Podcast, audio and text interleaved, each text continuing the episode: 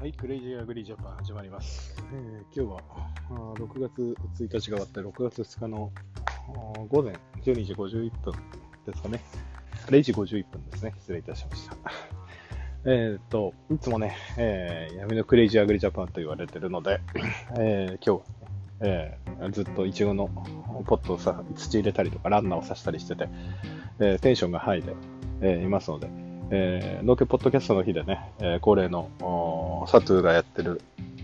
ノート富士山号のサトゥーさんがやってるですね、えー、ポッドキャストの、農家ポッドキャストたちが集まった、あの、ツイッターのスペースが終わった後なんで、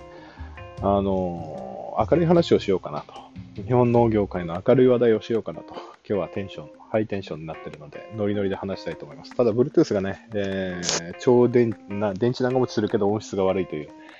ええやつなので、ちょっと音が飛び飛びになったら、お聞き苦しお聞き苦しい点があったら申し訳ございません。えー、肥料がね、6月1日からだいぶ上がりまして、えー、資材もあ毎月のように上がる時代でございますけども、えー、明るい展望をお話ししましょう。えー、何から話そうかな。えー、じゃあまず、品目別にいきますか。あお米や麦、大豆などの、えー穀物類をお作り、土地を広く使ってですね、路地でやってる方の、えー、明るい話題とすれば、えー、コロナでね、米価が下がって、えー、ちょっと収入面で厳しい面もあるかもしれませんけども、えー、肥料代も上がってですね、えー、ますますお米を作らなくなる、えー、小さい人ほどお米を作らなくなる、スケールメリット、えー、規模の利益を享受できない人はどんどん撤退していくので、生き残ったお米農家の皆様、おめでとうございます、えー、特にお米に関して言えば、食の安全保障とか、えー、最近の戦争でナショナリズムの高まり、えー、資源薄、資源高によるですね、えー、そういった意識の高まりからですね、ますますそういう基幹産業に、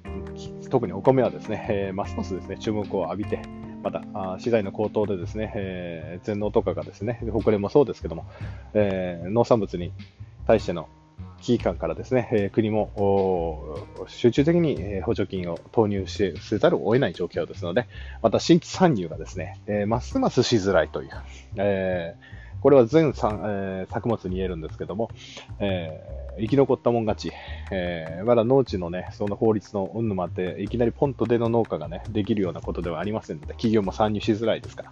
まあ、企業参入がするまでこの5年急に増えるでしょうけども、まだ10年はあ大規模企業経営というのはいきなり始められないでしょうね。お米に関して言えば、えー、企業も、まあ、住競争の中でやるって選択肢もあるんですが、お米で参入というのはなかなか考えづらいので、お米農家の皆様は、日本人が、日本のナショナリズムがですね、えー、持ち続ける、最近薄まってきてますけども、えー、とある学者が言いましたけども、えー、国民はね、えー、国に住むんじゃなくて国語に住むんでございます。なので、お米とかですね、えー、いう単語をですね、ライスとかに行かない限りですね、えー、ライスとかって呼ぶような日本人が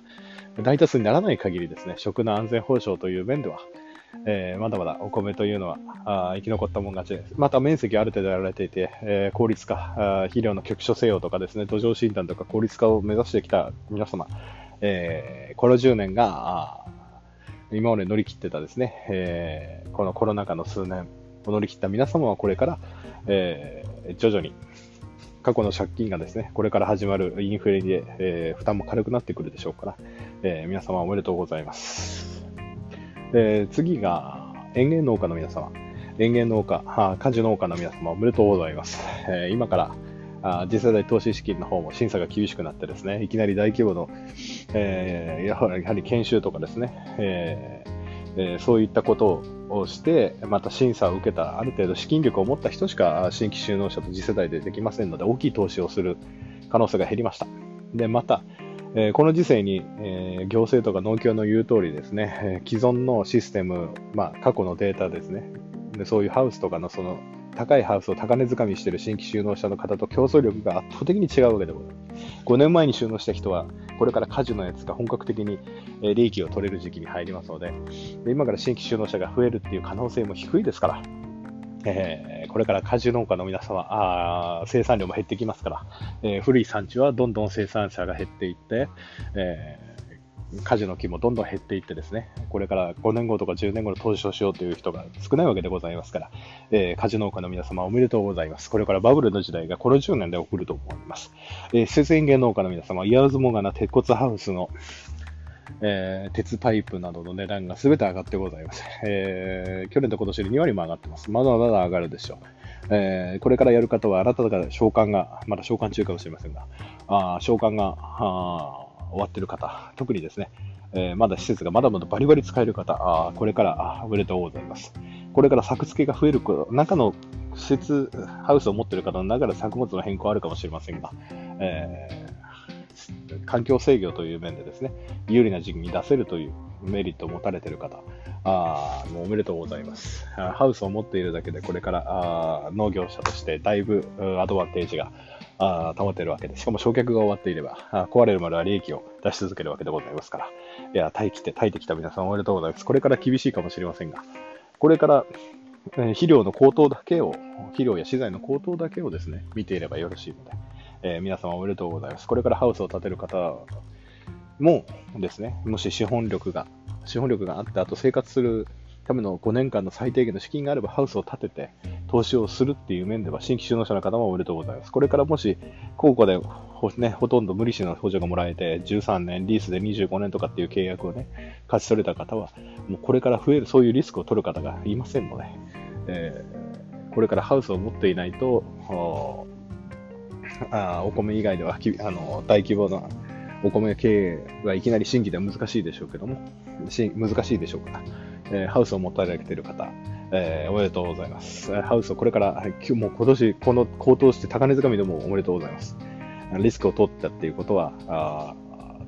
絶対これは、あのこれからどんどんどんどん毎年値段が上がっていくインフレ局面に入っていく上では有利になるわけです。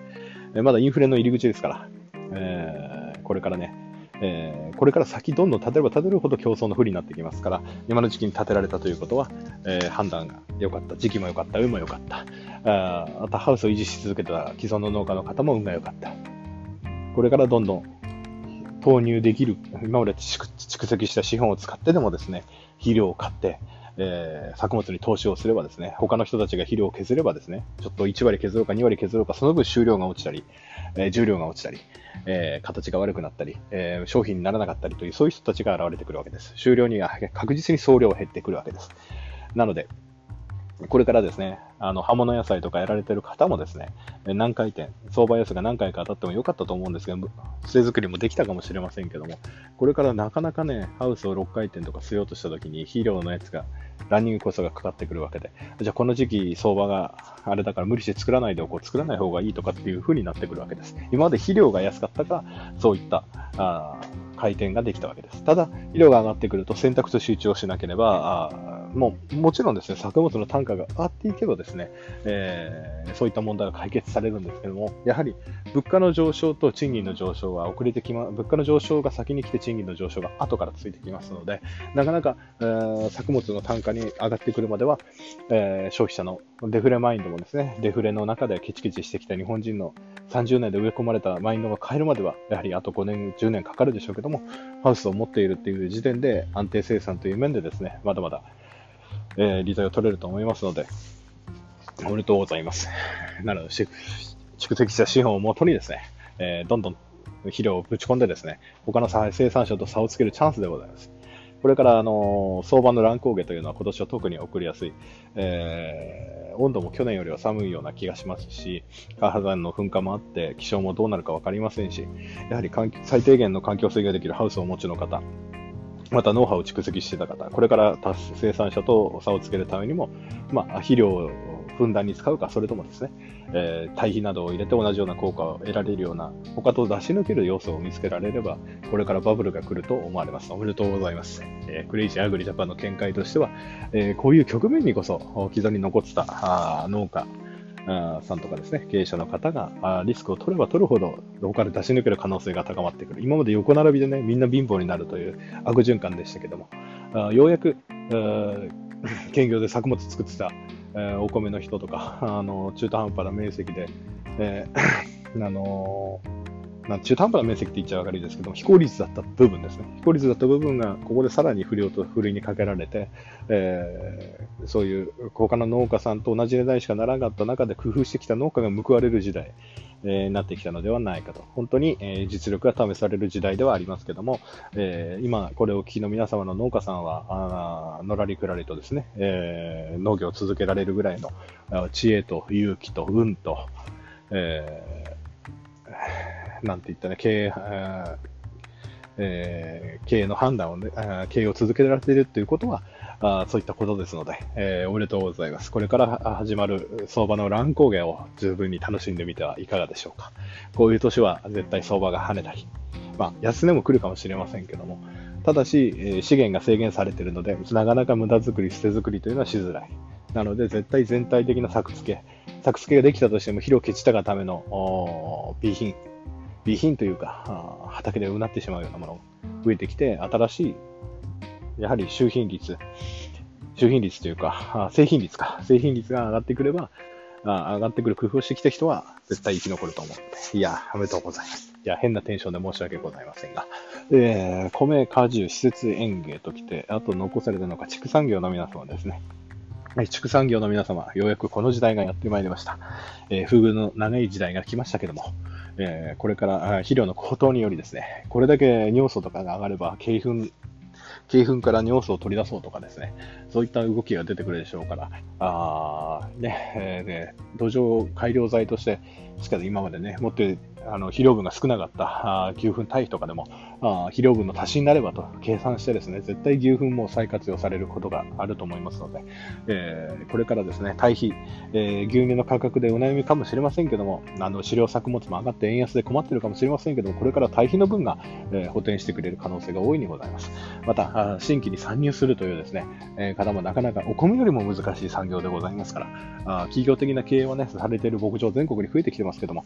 やはりですねえ最適規模、家族経営とかでやっていたですね、え逆に大規模に投資したところが倒産するというのもありましたけども、やはり家族経営とかですね、え中小で頑張ってきた農家が報まれる時代。なぜかというとですね、えやっぱ地元地元に畜産農家がいることによって、え、流通コストが抑えられた堆肥が地元で手に入るとなれば絶対そっちの方に行くわけでございます。なので、え、これからですね、絶対堆肥の活用というものは見直される時代が来ますので、なんなら国はですね、大都市の近郊の下水用泥から肥料を取り出そうとしているぐらいでございますから、そそこにコストをかけるんであれば、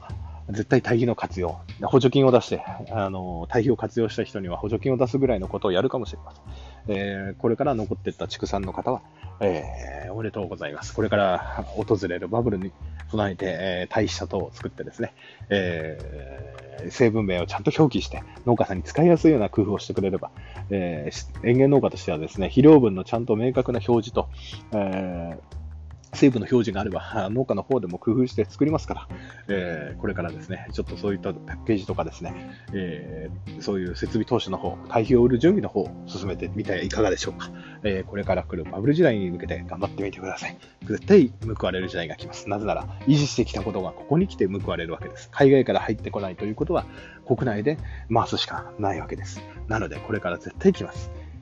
なので、全部農業のちょうどパラダイムシフトが起きるちょうどいい機会でございます。外から入ってこない。なんだろう、もやしの、世の中もやしの値上げで騒いでますが、中国の農家は国内の飼料作物を作った方がいいということで、本を作ってるわけです。なので、日本向けに作ってる緑豆を、もやしの原料の緑豆を作ってるよりもよっぽどマシなんです。で、中国の表も発展してきて、日本の向けの野菜が日本がお金でお金を出し絞ってくれあくれないとなればですね、えー、絶対あの日本で自活するわけです。で、もやしの値段が上がれば日本だって日本の中でもやしをじゃあ緑豆作ってもいいや、大規模で、あの、機械もあるからこんな工夫でできるよっていう農家が絶対現れてくるわけです。でまた、もやしの値段が上がってくればですね、国内でね、あの、絶対そういう動きが出てくるはずなんです。もやし以外じゃありません。他の作物だってそうです。中国で冷凍食品を作ってる冷凍工場だって、日本に戻ってくる可能性があります。日本で安い、じゃあ何かこれが作れるなら安定供給ができるなら、もしですよ。産むすべてがうまくいけば、こっち日本に回帰してくる可能性が、今まで安かったから海外で作って冷凍食品で持ってきたものをですね、えー、国内で作ろうということになってくるかもしれません。なので、えこれからですね、全ジャンルの農家の皆様に、えー、暗いことばかりじゃありません。既存の売り上げと既存の市場価格と既存のその社会情勢で考えてたら厳しいかもしれません。まだ1、2年は厳しいかもしれません。しかし物がなくなればですね、いざ物がなくなれば我々が土から生み出しているものが、えー、希少性を増してきますので、また海外から入ってこないとなればなおさらです。えー、ですのでですね、すべての、すべての農家のジャンルの皆様に、えー、これから来る素晴らしい時代におめでとうございますを言いたいと思います。ガス屋もですね、100日後に立つハウスで、なんとか2単部で100万円で収めてですね、えー、いちごを作ってですね、これから今年ハウスを建てようなんていう人はまだまだいないと思うんですね。あの作付け減る一方だけど、増えることがパンって増えることはなかなかないと思うので、ここである程度の投資を、本当はね、1000万、2000万かけて投資をしたいんですけども、私はダメなので、えー、なんとかあ資金を用立ててですね、やってみたいと思います。えー、では、すべての農家、長くなったのかな、10分ぐらい取れたか分かりませんけども、すべての農家の皆様におめでとうを先にお伝えして、今日は終わりにしたいと思います。それでは、uh, see you next time. Goodbye.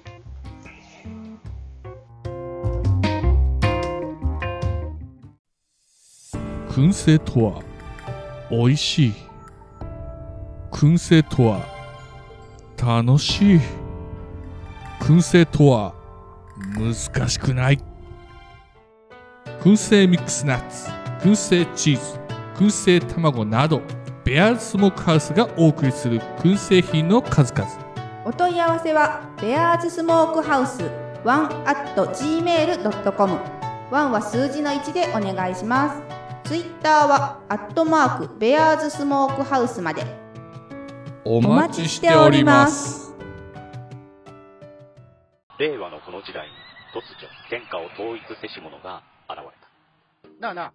天下統一って知ってる？え、織田信長？ちゃうちゃう。ああ、豊臣秀吉。ちゃうちゃう。ああ、わかった。徳川家康。ちゃうわ。桃の天下統一や。天下統一の塔は桃って書いて天下統一。知らんか？